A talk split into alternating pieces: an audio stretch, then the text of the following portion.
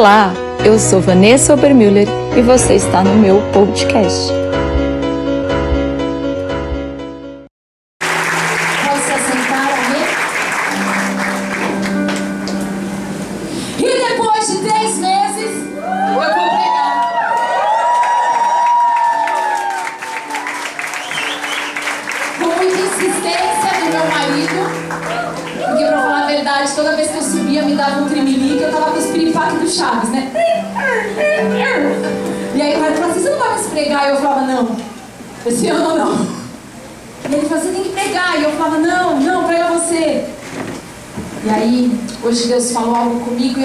Compartilhar com a igreja.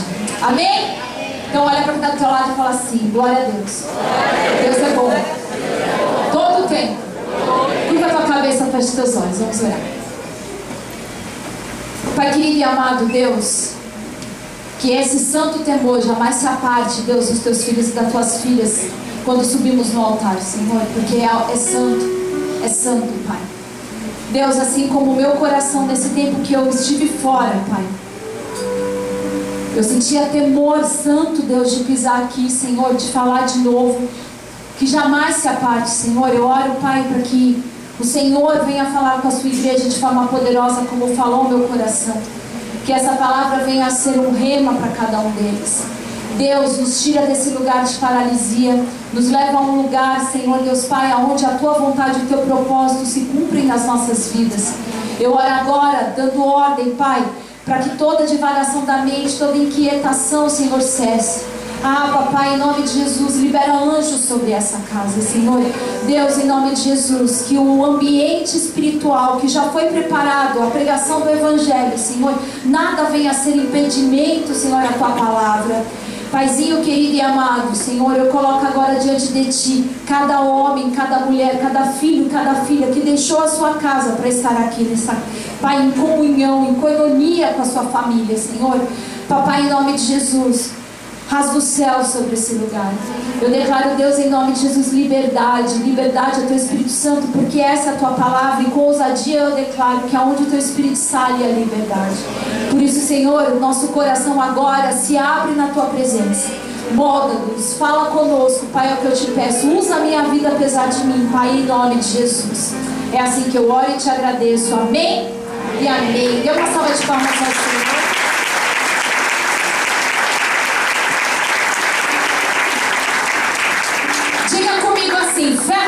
Radical. Eu já preguei sobre fé radical. Eu quero ver só se você se lembra. Então diga para alguém, fé radical.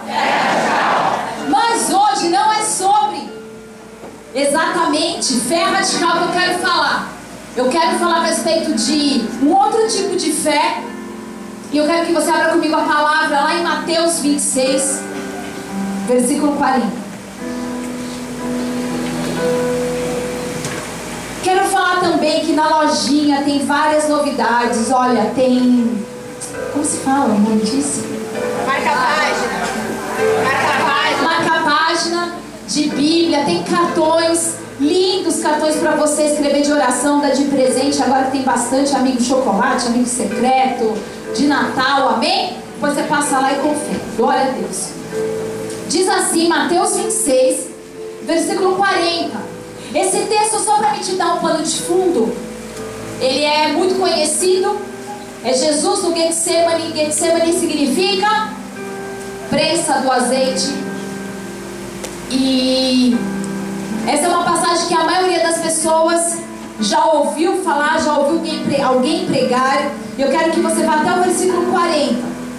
Mas ao retornar à presença dos seus discípulos, os encontrou dormindo e questionou a Pedro. Então, não pudeste vigiar comigo durante uma só hora? Vigiai e orai para não cair em tentação. O espírito com certeza está preparado, mas a carne é fraca. Aqui são palavras de Jesus. Ele foi orar. Ele estava se preparando espiritualmente para o momento da crucificação. E então ele leva consigo Pedro, Tiago João, os filhos de Zebedeu. E por três vezes, se nós continuarmos lendo esse texto, por três vezes, Jesus vai ao encontro dos discípulos e eles estão dormindo. E aí é curioso, porque na verdade ele vira e fala, né? Pedro, nem uma hora você conseguiu vigiar comigo. E Pedro deve ter dito assim: Não, não, Jesus, eu só estou descansando os meus olhos. Sabe quando a gente está dormindo e alguém fala, está dormindo? Não, não, não, eu só estou descansando aqui os olhos. Mas na verdade já estava.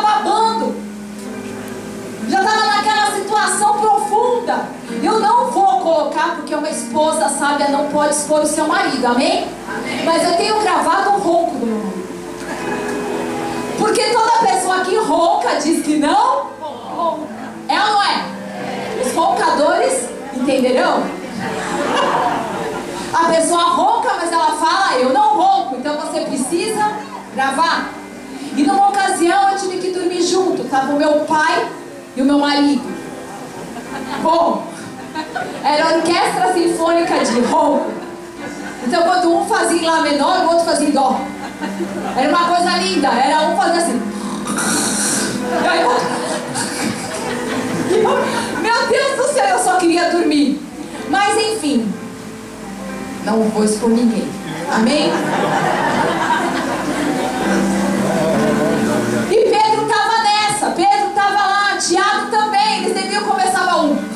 O outro. E Jesus falou: nem uma hora, vocês podem vigiar comigo. E embora não seja sobre isso que eu vou pregar, mas eu quero que você perceba porque há uma coisa muito poderosa nesse texto. Quando os nossos olhos estão fechados para o que deveria estar alerta, você será pego em tentação. Vou dizer de novo. Quando seus olhos estão fechados para o que você deveria estar alerta, você é pego em tentação. Então é quando você está lá em frente à TV e os seus olhos estão fechados, quando você deveria estar alerta e você começa a ver o que não deveria. Amém? Amém. Estão me entendendo? É quando os meus olhos começam a se fechar. E eu deveria estar atento ao que está acontecendo dentro da minha casa, com os meus filhos, com o meu casamento, que a tentação chega. Então, o que eu quero abordar? Tem uma parte de você que é movida por fé radical, todos nós temos. Eu testemunhei a respeito da minha própria vida. Coisas que Deus me levou durante o câncer do meu filho, em tantas situações, a perda dele, igreja, plantar igreja, planta uma, planta outra, que você precisa ter fé radical, que você precisa acreditar que o dinheiro vai vir, que a conta vai pagar, que a, que a cura vai chegar. Vocês estão comigo? Amém. Mas há uma outra parte em nós. Eu não estou dizendo apenas em você, eu estou dizendo em mim também. Há uma outra parte em nós que é como um cachorro velho. Quem tem cachorro velho? Cachorrinho já idoso. O que, que o cachorro velho quer? Quer ficar deitado, encostado, pertinho do fogo. Não quer mais. Quando o cachorrinho é novo, ele é cheio de energia. Você volta do culto e tá toda a sua roupa pelo quintal. Quem já pegou isso? Quem se identifica? O lixo inteiro tá jogado na casa inteira. Porque ele quer dizer, você me deixou sozinho e eu existo. É isso que o uauzinho quer dizer.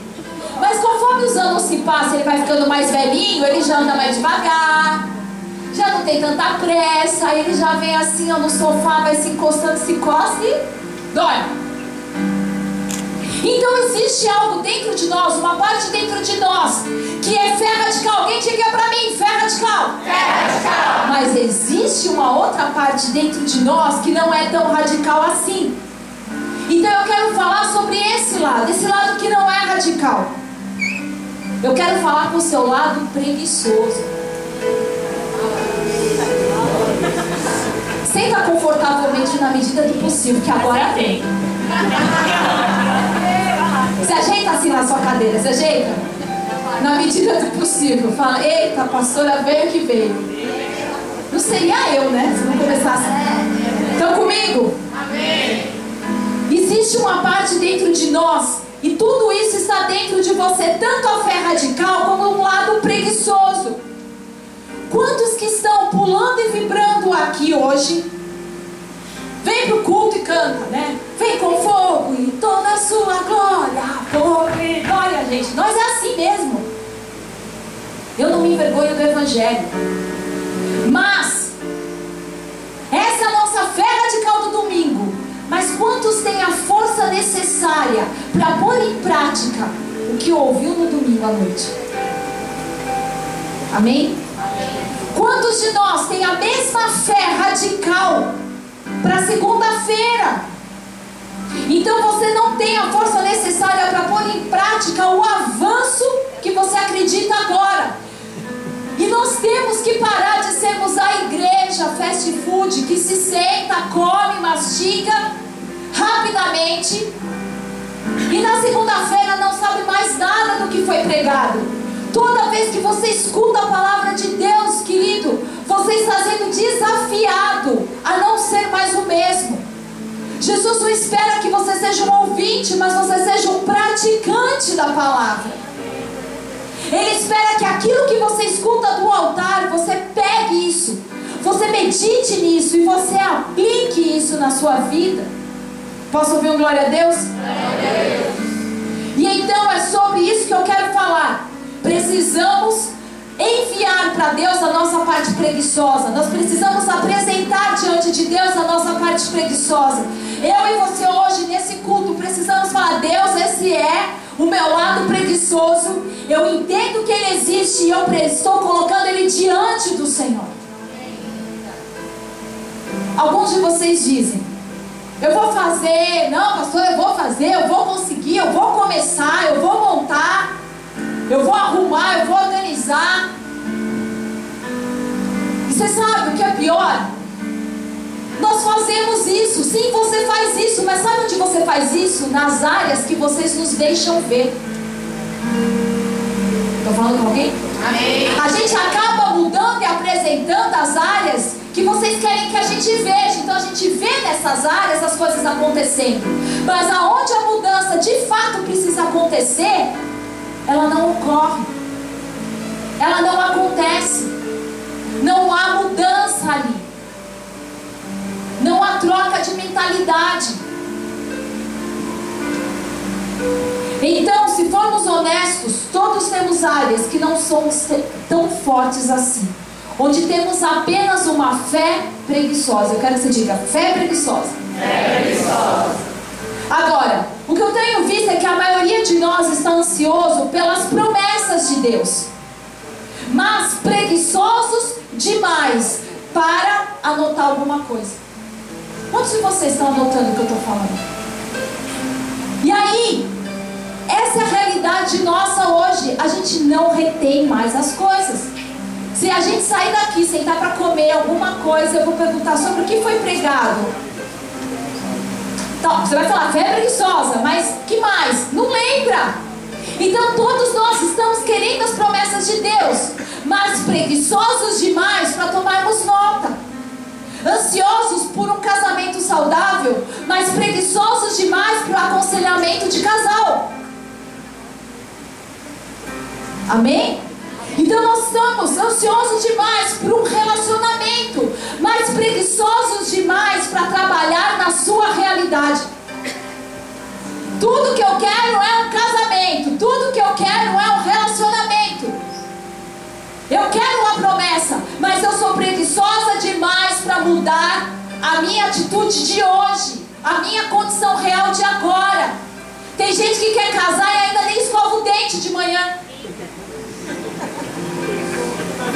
Quer casar e fica bem a semana inteira com a mesma roupa. E não é porque não tem. É porque pensa que roupa é reciclável no próprio corpo. Tem a máxima cearense, né? deita limpo, acorda. Como que é? Deita suja, acorda limpo. Tem esse ditado no Ceará. Morei lá. Ei, ei, ei, ma. Deita suja, acorda limpo. Fica na cama a sujeira. Só que não fica. Então, enquanto você não muda a sua realidade de agora, você está olhando a promessa, mas debaixo de uma fé preguiçosa. Quantas pessoas são inspiradas pela fé radical, mas não lidam com a sua fé preguiçosa? Aquilo que está dentro de você, que sabe que Deus pode fazer, que Deus quer fazer, mas você não tem a decisão necessária, a força necessária para trazer a existência. Então, aquela parte de nós que sabe que Deus faz, Mas você não faz o trabalho para garantir que isso aconteça. Quero ser um homem de sucesso.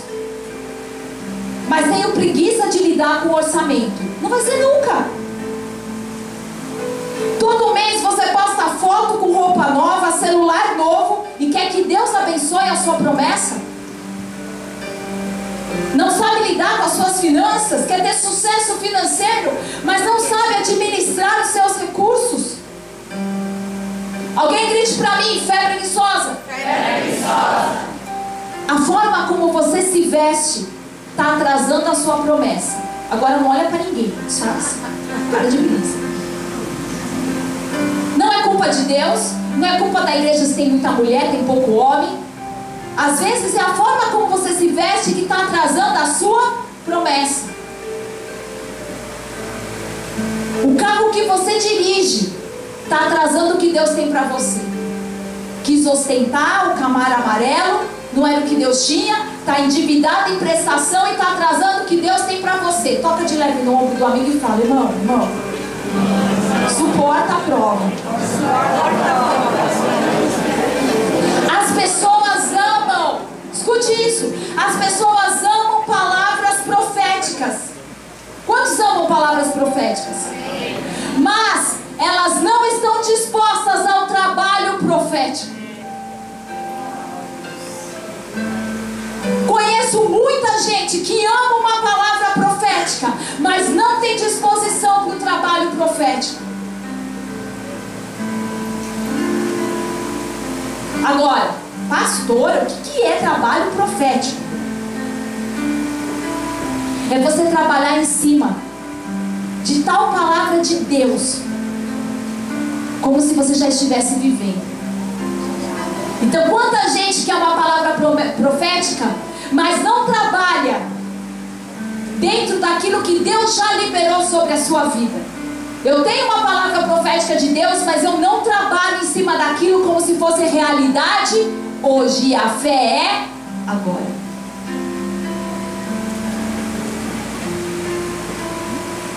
É trazer em alinhamento, é você falar o seu futuro.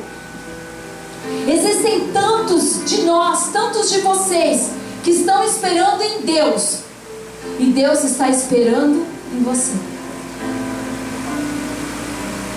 Como é, pastor? Eu vou repetir. Quantas pessoas estão esperando em Deus e Deus está esperando em você? Porque o nosso Deus é um Deus de mordomia. E o que, que é mordomia? É que aquilo que Deus confiou a você, Ele espera que você cultive, amplie e multiplique. Esse é o seu método.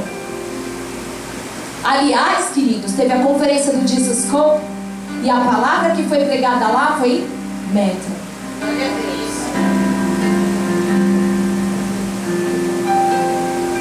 Nosso Deus é um Deus de mordomia. Deus quer ver você cuidar daquilo que Ele já te deu aquilo que Ele já confiou a você. Mas é tão pequenininho, ser fiel nesse pequenininho. Cuida desse pequenininho, cultiva esse pequenininho, para que Ele possa te colocar em cima de coisas grandes. Deus fala com você, libera, te agita. E eu amo isso. Deus fala conosco, Deus nos libera, Deus nos agita, mas você terá que fazer o trabalho profético.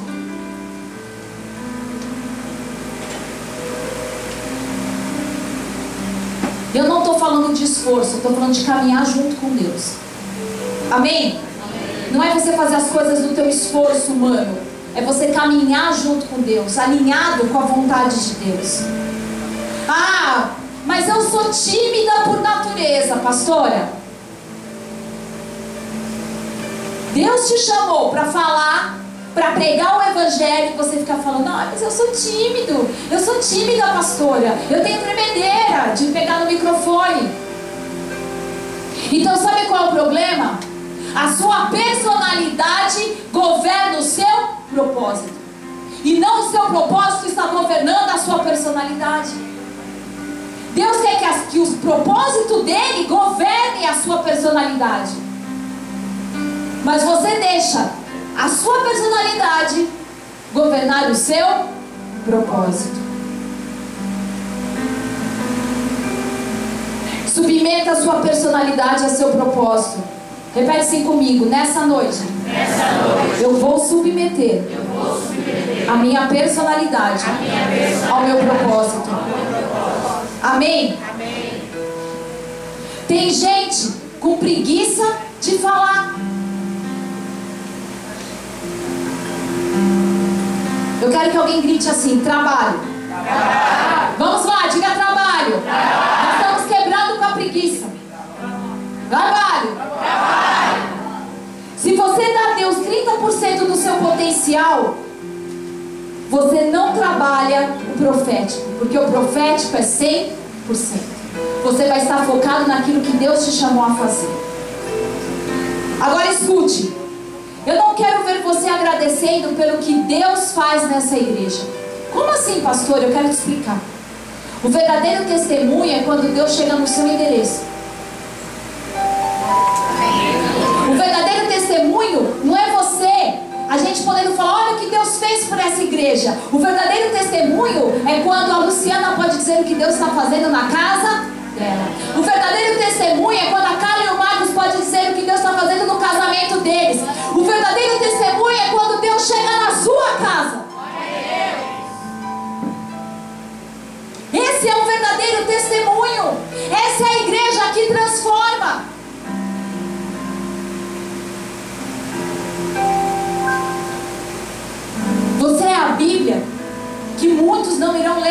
Cansados de ouvir isso.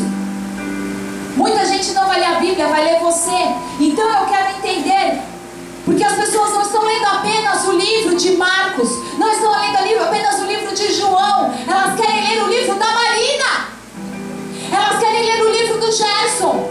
Elas querem ler o livro da Eliane, do Rodolfo. É esse livro que está sendo escrito agora que as pessoas estão lendo. Nós somos cartas vivas de Deus.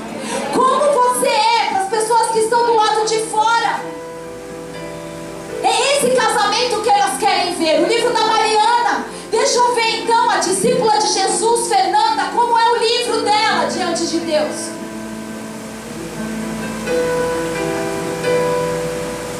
Hoje eu quero confrontar a nossa fé preguiçosa.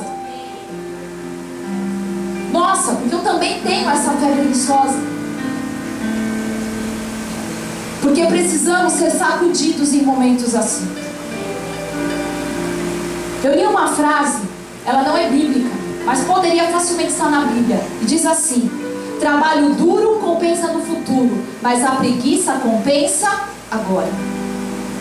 Repete comigo: trabalho duro, Trabalho duro. compensa no futuro, Compensa no mas a preguiça compensa agora. Compensa agora. Compensa agora. Quando você é preguiçoso, você já está colhendo. Mas o trabalho duro você vai colher lá na frente. Lá na frente. Alguns estão vivendo no fruto da preguiça. Por isso temos que confrontar essa mentalidade de querer a promessa sem o processo. Eu quero a promessa, mas não quero o processo. Não existe. Fruto é resultado de um processo. Foi uma revelação quando Deus me falou isso. Fruto é resultado de um processo. Não existe fruto onde não houve processo.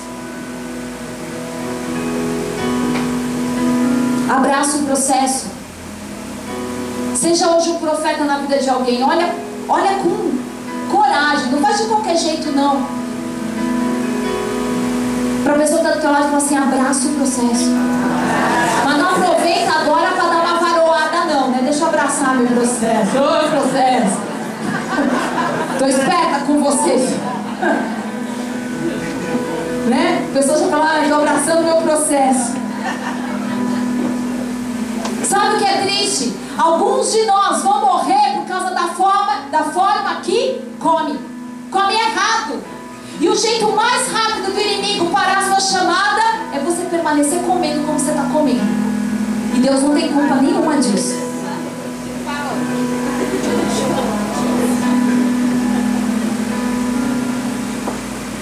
Pessoas com preguiça de lidar com traumas da infância. Então hoje você está sentado aqui com 50 anos, tem seus filhos e nunca se abriu para permitir, pra, para permitir que os seus traumas de infância fossem curados. E vive numa vida de amargura, de ofensa. Sabe, você pode nunca receber a palavra profética ou a promessa profética se você não estiver disposto ao. Trabalho. Agora,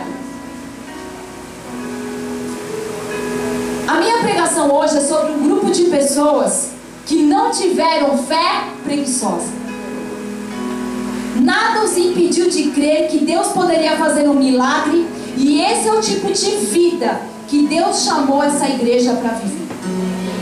É sobre esse grupo de pessoas que creu, independente de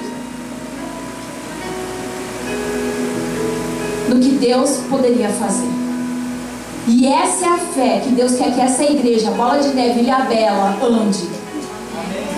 É nesse nível, é nesse estágio. Abra comigo a sua Bíblia lá em Lucas 5,17.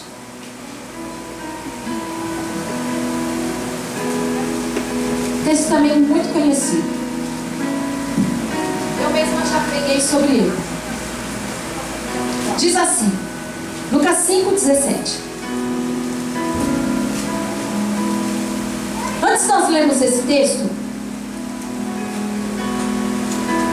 o oposto, o oposto, o oposto de uma fé preguiçosa é uma fé ativa. Diga, ativa. Então, o oposto de uma fé preguiçosa é uma fé ativa. É a fé que se move quando Deus se move. É a fé que se alinha com a vontade de Deus. Então, nós lemos aqui em Lucas 5,17. No outro dia, quando Jesus ministrava, estava sentado ali, estavam sentados ali, perdão, fariseus e professores da lei, vindo de todos os povoados da Galiléia, da Judéia e Jerusalém. E ele tinha o poder de Deus para realizar curas. Vou ler de novo. Dia, quando Jesus ministrava, estavam sentados ali fariseus e professores da lei. Pula lá para o finzinho. E ele tinha o poder de Deus para realizar curas. Chegaram então uns homens trazendo um paralítico numa maca e tentaram fazê-lo entrar na casa a fim de apresentá-lo perante Jesus. Agora imagine essa cena comigo. Jesus está curando todo mundo. Chega uma pessoa ali com dor de barriga, pá, Jesus cura. Ah, você tem sinusite? Jesus cura.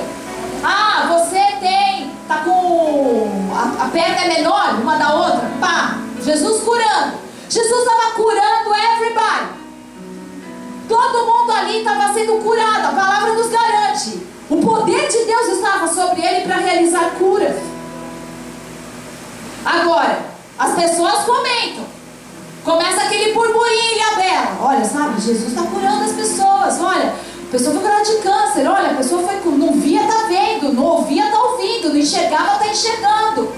Olha só, a pessoa tinha, é estéreo, está com o filho no braço. Jesus está fazendo. Começa o burburinho.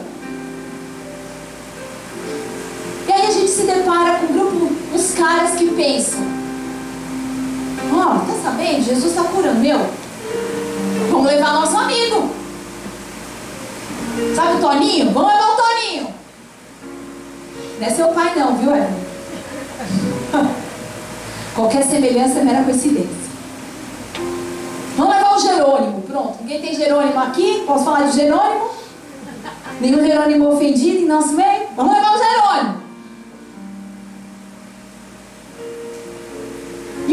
Acontece? Esses, esses caras falam, vamos levar Jerônimo diante de Jesus. Mas você sabe o que a fé preguiçosa vai fazer? A fé preguiçosa faria assim. Para que incomodar Jesus com isso? Jesus não se importa. Jesus tem tanta coisa para fazer, por que, que ele vai curar o Jerônimo? Quando eu tenho uma fé preguiçosa, quando a minha fé é preguiçosa, eu penso, Isso é insignificante para Cristo. Tem uma chamada de altar, se você quer receber cura, venha. Aí você pensa: Você acha, por que, que eu vou para Jesus me curar da minha gastrite? Uma bobeira. Por que, que eu vou Jesus me curar da hemorroida? Gente, eu já tive que orar por hemorroida, é engraçado. Não, a pessoa fala assim, olha, eu queria ser curada da hemorroida. Aí você tem que falar, né? Deus, acorda, Jesus cura a hemorroida. E eu creio que Deus cura, amém? amém? São situações engraçadas, não é verdade? É verdade. Quem aqui já orou para alguém ser curado da hemorroida? Quem já teve hemorroida? Cutuca quem está do teu lado e fala assim, para de ficar com essa cara feia. Jesus era divertido. Como você quer levar as pessoas para Jesus com essa cara?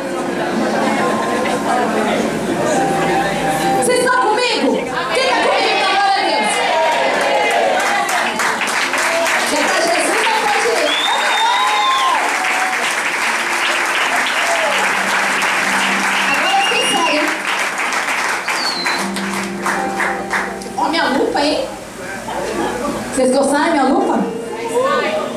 Parece saiu ali do Snapchat, não é? Quem não tem Snapchat não entendeu, tá bom. Olha lá. A fé preguiçosa é assim. Deus está fazendo, Deus está operando, Deus está curando e você pensa, é, mas não importa. Ele nunca vai se importar comigo. Ah, nunca vai ser o meu casamento que vai ver isso. Nunca vai ser com meu filho. Ah, é, Deus está fazendo, mas não vai ser na minha situação financeira, não vai ser na minha casa. Quando eu tenho uma fé preguiçosa, eu penso que não importa para Deus, eu tomo como insignificante para Cristo. Mas até a fé ativa diz: por que não levamos nosso amigo até Jesus? Hein? Quando eu tenho uma fé ativa, eu pego a pessoa e falo: não, não, não, vou te levar lá até Jesus. Ele vai te curar. Curou todo mundo, vai curar você.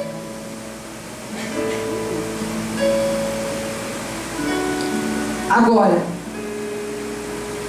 antes da gente passar, não tão rápido, por esse texto, eu quero que você preste atenção nisso. Quando eles vão diante de Jesus, eles usaram a própria força. Eles pegaram um cara e o texto, na maioria das Bíblias, diz: Jesus cura um paralítico, ou Jesus cura o homem paralisado. A força que eles usaram para levar esse homem até Jesus era deles, não do homem. Estão comigo?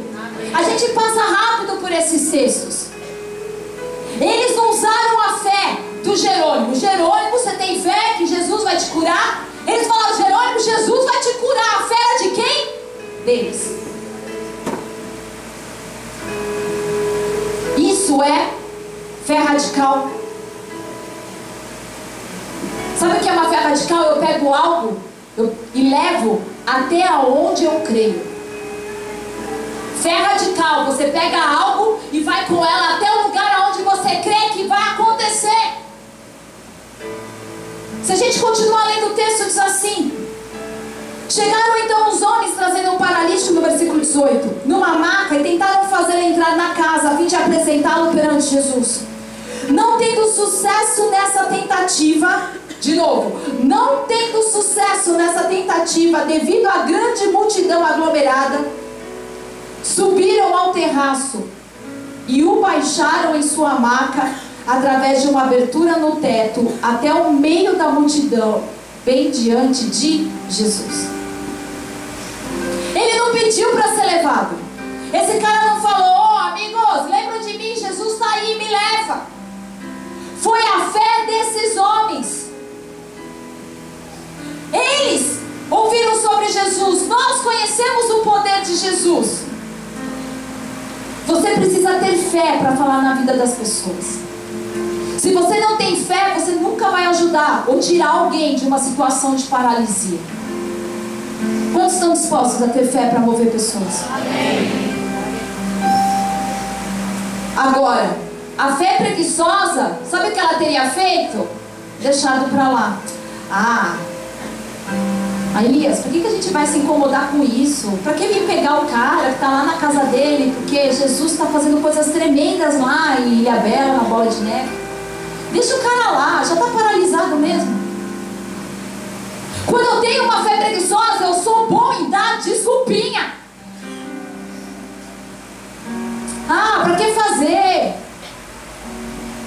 Deixa lá. Alguns que estão aqui, vocês não estão pegando o que precisavam pegar e levar para Jesus situações, pessoas, coisas, circunstâncias, porque você pensa que Ele não se importa. Você não pega o que você está passando, você não pega o que você está vivendo, você não leva até esse lugar que é o lugar onde você crê, porque você pensa que Jesus não se importa mais. Não tem jeito. Abra comigo lá em 1 Pedro 5,7. Mas fica com o dedo aí em Lucas.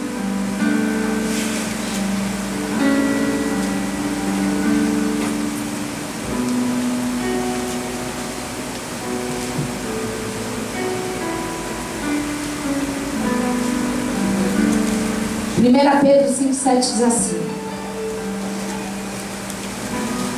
Lançando sobre ele toda, não é alguma, é toda a vossa ansiedade, porque ele tem cuidado de vós.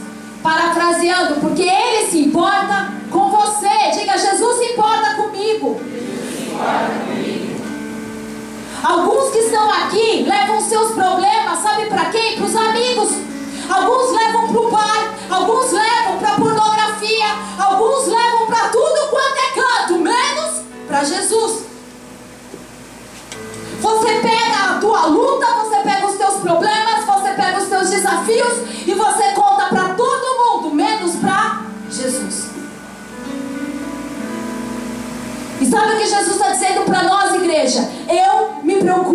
com a sua vida.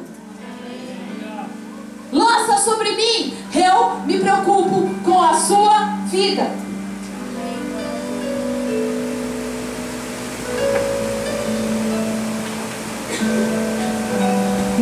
sucesso nessa tentativa devido à grande multidão aglomerada. Subiram ao terraço e o baixaram em sua maca. Eu posso imaginar esses amigos, vamos lá, imagina comigo a cena. A pessoa está ali paralisada, o Jerônimo está ali paralisado. E eles estão dizendo, cara, hoje é o último dia que você vai ficar assim. Meu, quanto tempo você não dá uma namorada com a tua esposa? É hoje, é hoje, é hoje.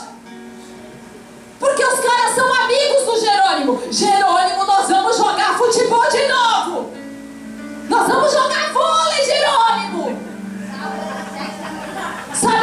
sete da manhã. É agora. Jerônimo, nós vamos vender a Bíblia lá na igreja, Jerônimo. Porque eu sou amigo. Eu faço parte do time dos caras que estão falando radical.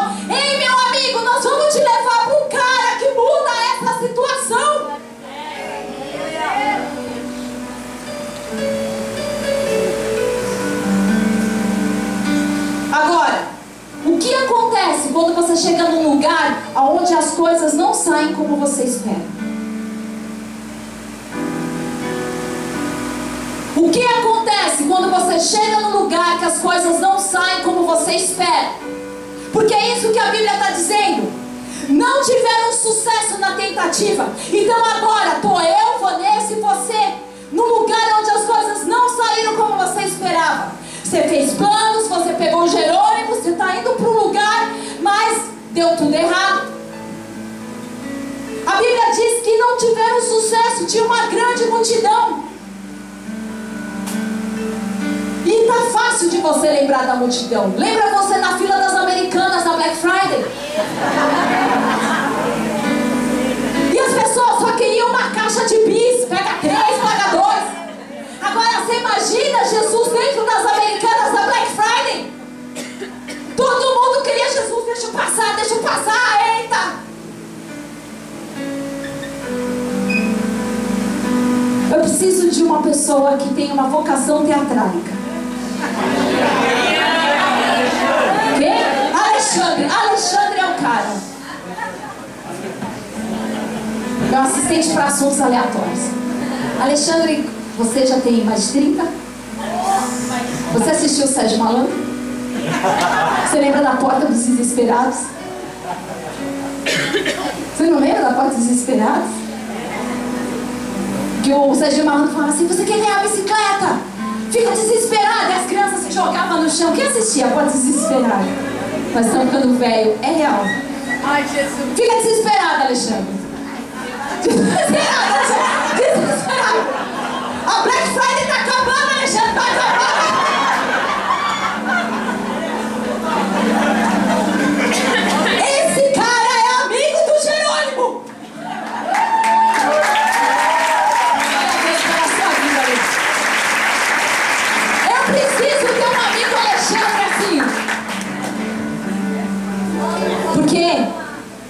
Esquece que todos nós temos uma fé preguiçosa dentro de nós. Uma fé preguiçosa dentro de nós. Então, o que acontece quando você chega num lugar que as coisas não saem como planejado? Você sabe o que a fé preguiçosa faz? Ah, uma tentativa apenas é necessária. Ah, tá vendo? Nós tentamos vir. Olha, não deu certo, tá lotado, claudiou o lugar, vamos embora. Mas um esforço a mais é necessário. Quando eu tenho uma fé preguiçosa, eu tomo que uma tentativa tá bom para as coisas de Deus, mas a palavra diz: batei, batei, batei se abre. Ela não diz assim: chega lá, dá de cara na porta. Ah, eu vim. Nós vamos bater, bater, bater até você abrir. Nós vamos chamar, chamar, chamar até você ouvir. Nós vamos buscar, buscar, buscar de todo o coração. Até quando? Até te encontrar.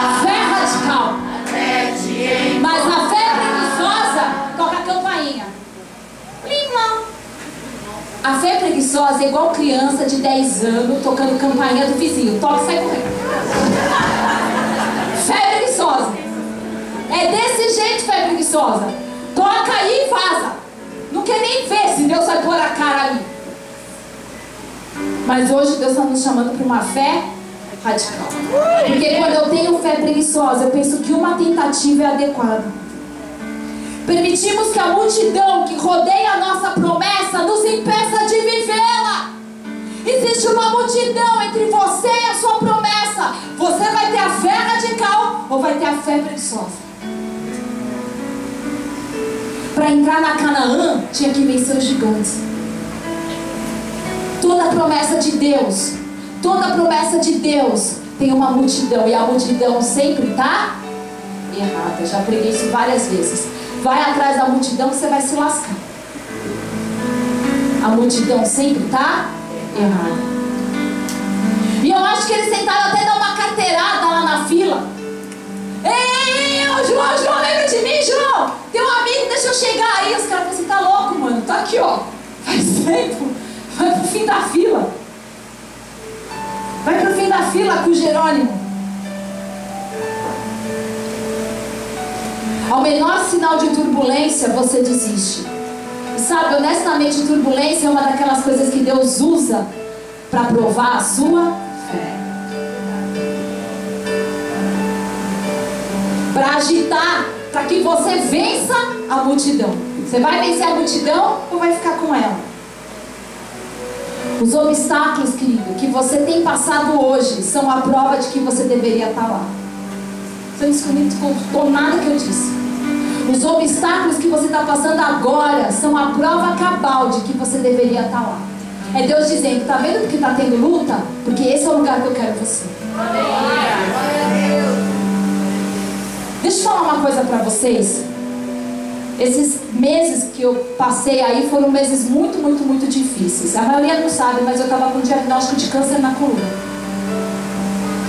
E tem gente que pensa que deixar a gente é, tem algum glamour nisso? Não tem. Porque não importa como começa, importa como você termina. E eu me recolhi na minha casa, porque não sabia o que era. Por isso que eu tenho cantado sentada. Mas as primeiras notícias que eu tive é que era um câncer na minha coluna. E cara, minha fé ficou preguiçosa, mas ficou preguiçosa mesmo.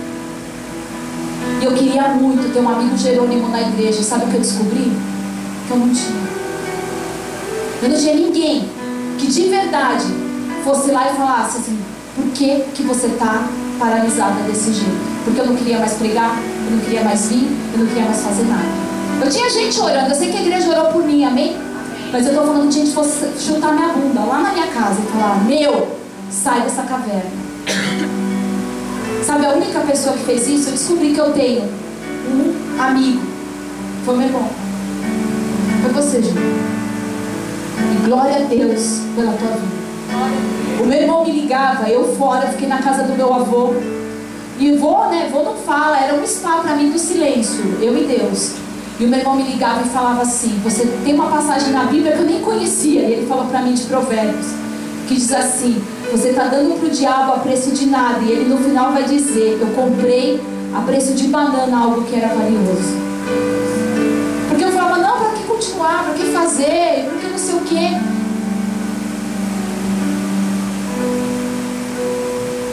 E o meu irmão me ligava e falava assim: Mana, você precisa voltar para o lugar que Deus te quer. Você precisa se levantar. Você precisa pregar. Deus te chamou para isso. Ele, ele falava para mim assim: Vanessa, eu estava morto no hospital. Você orou. Pediu para Deus e Deus me ressuscitou. Ele falou: Você é uma mulher de Deus, cheia do poder de Deus. Porque eu fiquei muito mal. Eu, tinha, eu, né, eu tenho vivido com dor. Quem está perto sabe que não tem remédio que tira a minha dor. Tem Jesus. Eu creio nessa fé radical.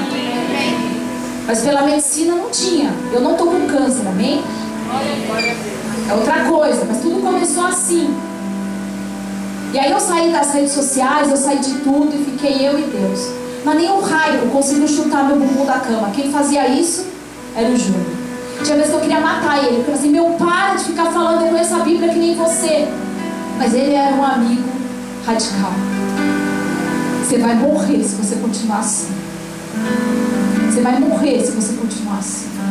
E eu estou cercada de gente preguiçosa no meu dia a dia. Eu falo uma coisa, a pessoa nunca, não posso, ai, não falou, ai, é uma tentativa, ai, ninguém me deu a senha, não fiz, ai, ninguém não sei o que, eu não sei, ai, não sei o que, aonde, ai, não cuidei, não troquei, não arrumei. Como é bom a gente ter um amigo com fé radical. Se você não tem, pede para Jesus hoje um amigo com fé radical. Porque no dia ruim você precisa de alguém que vá na tua casa chutar seu bumbum. Você precisa de alguém que fala, cara, eu te amo, mas você precisa sair dessa situação.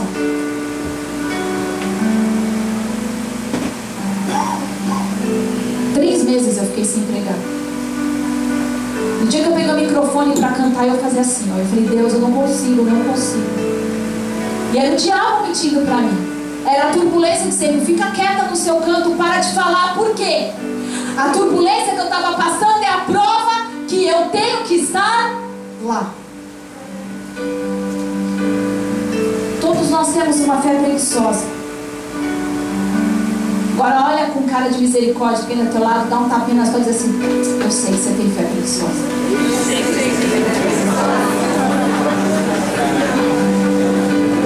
Uma tentativa não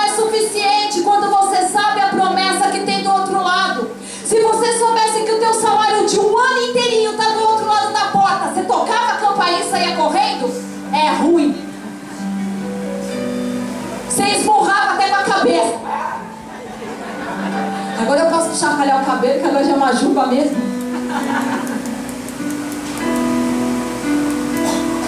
Dá meu dinheiro! Quando a gente sabe que o que Deus tem para nós está do outro lado da porta, você não bate e sai correndo. A não ser que você esteja debaixo de uma fé preguiçosa. Tiago 1, 2, 3 diz assim. Se você não quiser abrir, só presta atenção que eu vou ler para você. Meus amados irmãos, do Bola de Neve de Ilhabela e os amigos que estão vigiando de várias caravanas do Brasil. Considerai é motivo de alegria o fato de passares por várias provações. É Deus está falando, hein? Porquanto sabeis que a prova da vossa fé. Então a, a provação vem para provar a nossa fé. Porque a prova da vossa fé produz ainda mais perseverança. Alguns não veem a multidão como desvio, mas como plataforma. Que essa galera aqui não é para me desviar, não, eu vou passar por cima. Agora vamos lá, vamos pensar junto. Você precisa de um esforço real para vencer um obstáculo. Você dizer show preguiça. Diz bem alto, show preguiça. Show preguiça. Mas a multidão gritava, solta Barrabás. Não, grita, desiste. Desiste. Sabe o que eles fazem? Eles abrem um, sobem no telhado e abrem um buraco. Eu sei que você já leu essa passagem, mas eu quero compartilhar. Agora vocês imaginam o Jerônimo. Cadê meu amigo Jerônimo? Vem aqui, que agora você é meu amigo Jerônimo. Eu sou você. Fica aí deitado na maca. Fica aí deitadão. Você tem paralisia, fica quieto. Jerônimo, você tem medo de altura?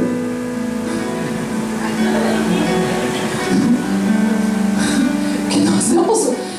Coisa simples, nós vamos subir a casa da pessoa e te descer pelo telhado. Tem gente que para subir a escada com o filho no colo desiste. A gente passa correndo pela Bíblia. Eles tinham escada? Eles tinham corda? Eles não estavam preparados.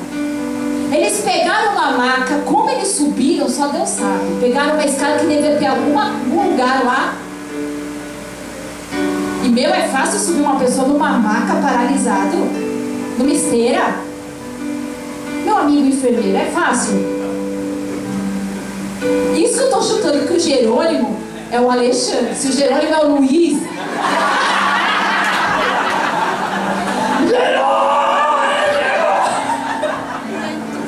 A pessoa morre.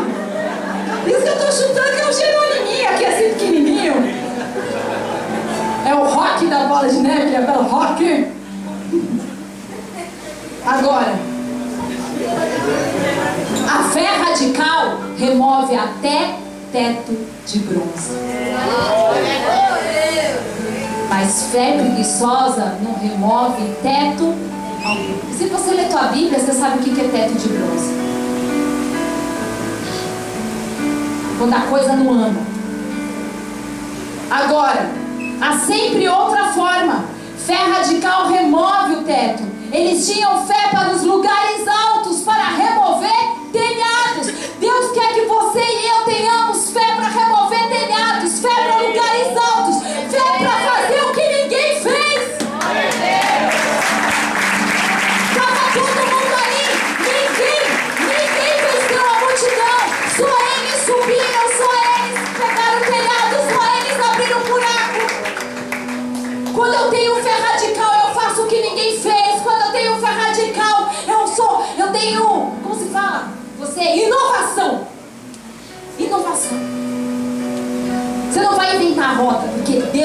Cria coisas novas. Glória a Deus. Fica aí, Alexandre, tá tudo bem. Sabe quando você está dizendo esse casamento nunca vai ser restaurado? Tua fé é preguiçosa, não remove telhado. Tem um telhado aí no teu casamento e Deus quer que você suba e remova. Alguém precisa ouvir isso. Tem casais aqui que precisam ouvir isso. Você tem pensado em se divorciar e Deus está dizendo, remove. Sobe no telhado, faz um buraco ali. Esse homem não poderia ser curado, ao menos, a menos, perdão, que esses homens tivessem fé para fé fazer algo que nunca foi feito. Alguns de vocês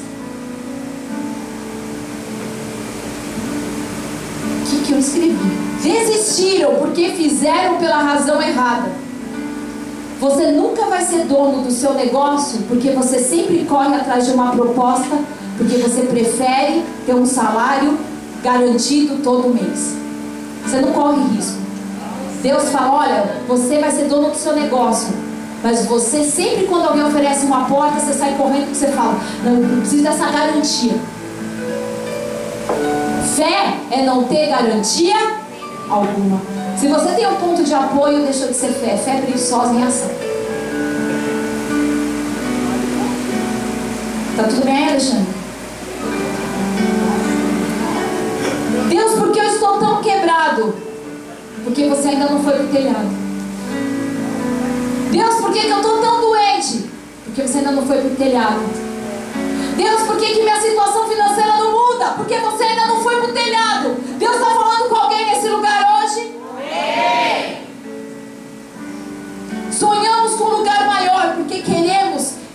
pessoas sejam transformadas aqui. Nós não sonhamos com um lugar maior para poder falar, olha que igreja grande a gente tem. É para comportar mais pessoas que possam ser transformadas e ativadas numa fé radical. Quando você oferta, quando você dizima, quando você serve, você está removendo o telhado. Você está vencendo o telhado da limitação. Agora, o telhado era da casa deles? Outra coisa que a gente passa batido. Esse telhado não era da casa deles. Esse telhado pertencia a alguém. Então eles sabiam que a fé deles teria um custo, teria um preço. Quando eu quero andar em fé radical, eu preciso estar disposta a pagar o preço de subir até no telhado do outro para viver o meu milagre. Como que eles passaram pela multidão? Porque Jesus estava lá na casa, eles tiveram que passar pela multidão. Você sabe? Ainda bem que eu não estava junto nessa história. Porque se eu sou uma das amigas do Jerônimo, na hora que abriu o buraco, eu falei, Jerônimo, você já está todo estrupiado mesmo, pior que tá, não fica.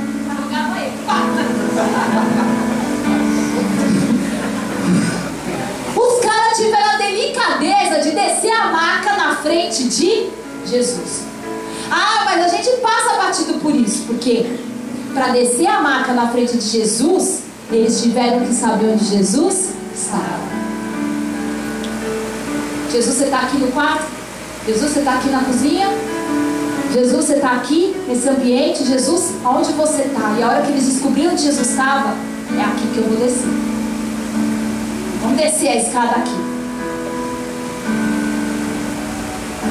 Bem diante de Jesus, não foi em qualquer lugar. Quantos estão sentados aqui tão preguiçosos? Ah, Deus não me disse nada para fazer, pastor. Deus não faz isso, blá, blá, blá, blá, tá bom para mim. Fé preguiçosa. Tem fé para arranjar marido, mas não tem fé para fazer as coisas direito.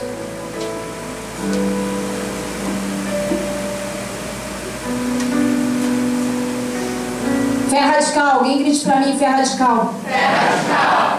Esses homens tiveram obstáculos, não tinham instrução e eles tiveram que descobrir, correr atrás e gastar tempo. Eles não sabiam como iam fazer a coisa. Na hora que começou a dar errado, eles se juntaram e falaram: Vem aqui, vamos descobrir como que faz isso. Como é que a gente vai destelhar? Como é que a gente vai descer? Será que a gente vai pegar nossas roupas, amarrar uma na outra, amarrar nele para descer? Eles tiveram que ser criativos. Agora, pensa comigo. Você imagina nós descendo Jerônimo com cuidado, porque eu teria te jogado, né? Mas. Chamar quem? O Bruno Peixe? Na hora que começaram a abrir, agora imagina a cena. Jesus está aqui, nós estamos cavucando o telhado. Você imagina a poeira caindo na cabeça de Jesus? Isso não mas que deve ter acontecido, aconteceu. Jesus por dentro deve ter rido, rido, né? Ficado feliz pensando, lá vem uma galera de fé radical. Glória a Deus. Jesus deve ter ficado tão feliz e pensado, ah, pai, é por isso que vale a pena. Tem uns que batem na porta e saem correndo. Mas tem uns Tem uns, tem umas pessoas que andam em ferra de cal, que escalam casa, que sobe telhado, que abre buraco, que desce gente só para ver o meu poder.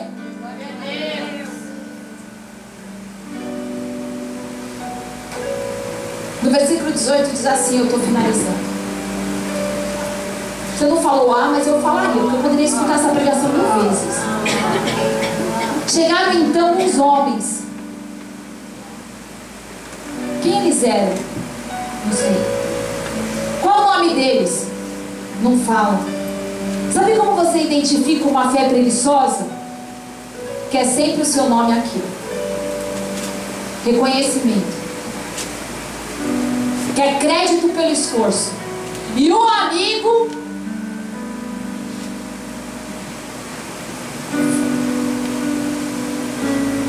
Leônidas ajudou o amigo Jerônimo a descer a corda. Não fala. Quando eu tenho fé radical, eu me contento em saber que o meu crédito está na eternidade. Amém. Que a minha herança está na eternidade. O, crédito fica na eternidade com as coisas de Deus. Colossenses 3, 23. Para finalizar.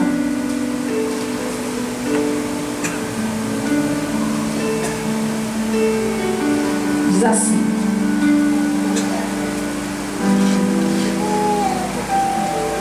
E tudo quando fizerdes, fazei-o de todo o coração, como para o Senhor e não para os homens. Não, vamos ler de novo, para você não esquecer. E tudo quando fizerdes, você faz de todo o coração, como para o Senhor. Vai arrumar a casa, faz de todo o coração. Vai trabalhar, faz de todo o coração. Vem servir na igreja, faz de todo o coração, como para Deus e não para os Como você tem servido nessa casa? Fé preguiçosa ou fé radical? Deus não pode usar se você quer o crédito pelo que Ele está fazendo agora.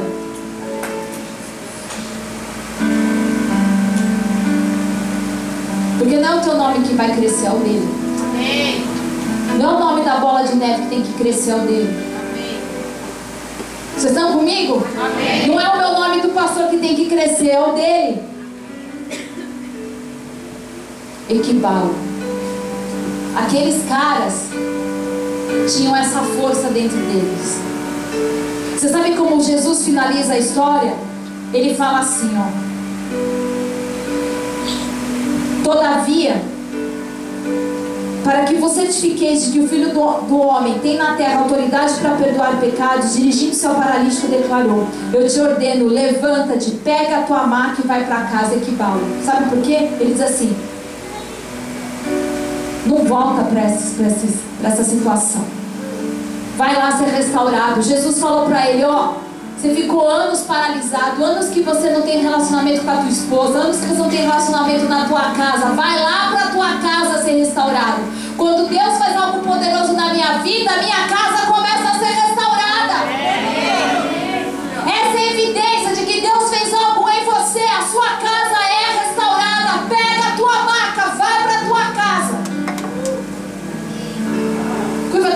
feche os teus.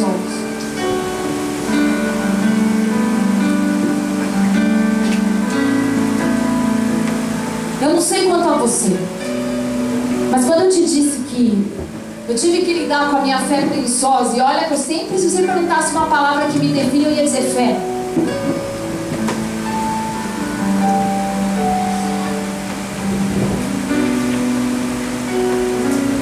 Quando o Senhor começou a ministrar isso comigo,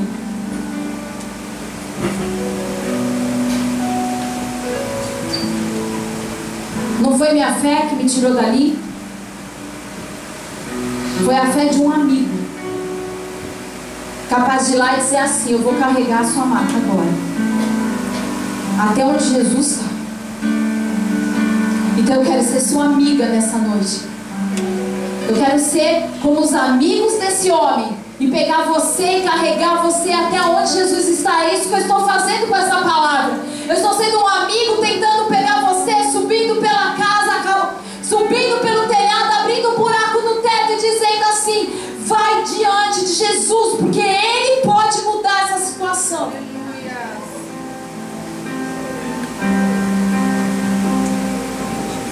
Jesus se importa. Para de dizer que não quer incomodar Jesus, que isso é legalismo, farisaísmo. Ah, Deus tem coisa mais importante. Acabei de ler para você na palavra: tudo. Lança toda a sua vossa ansiedade sobre o Senhor Jesus, porque Ele se importa, porque Ele cuida de você.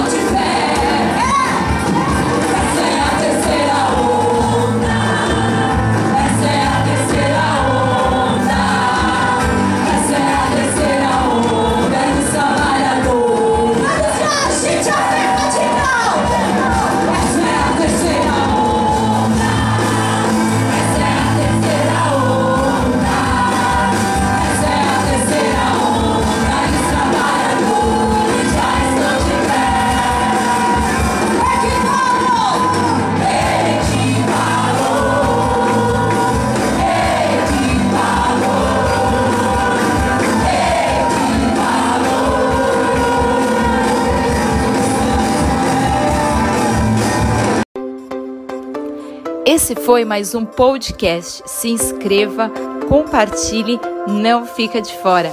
Até a próxima!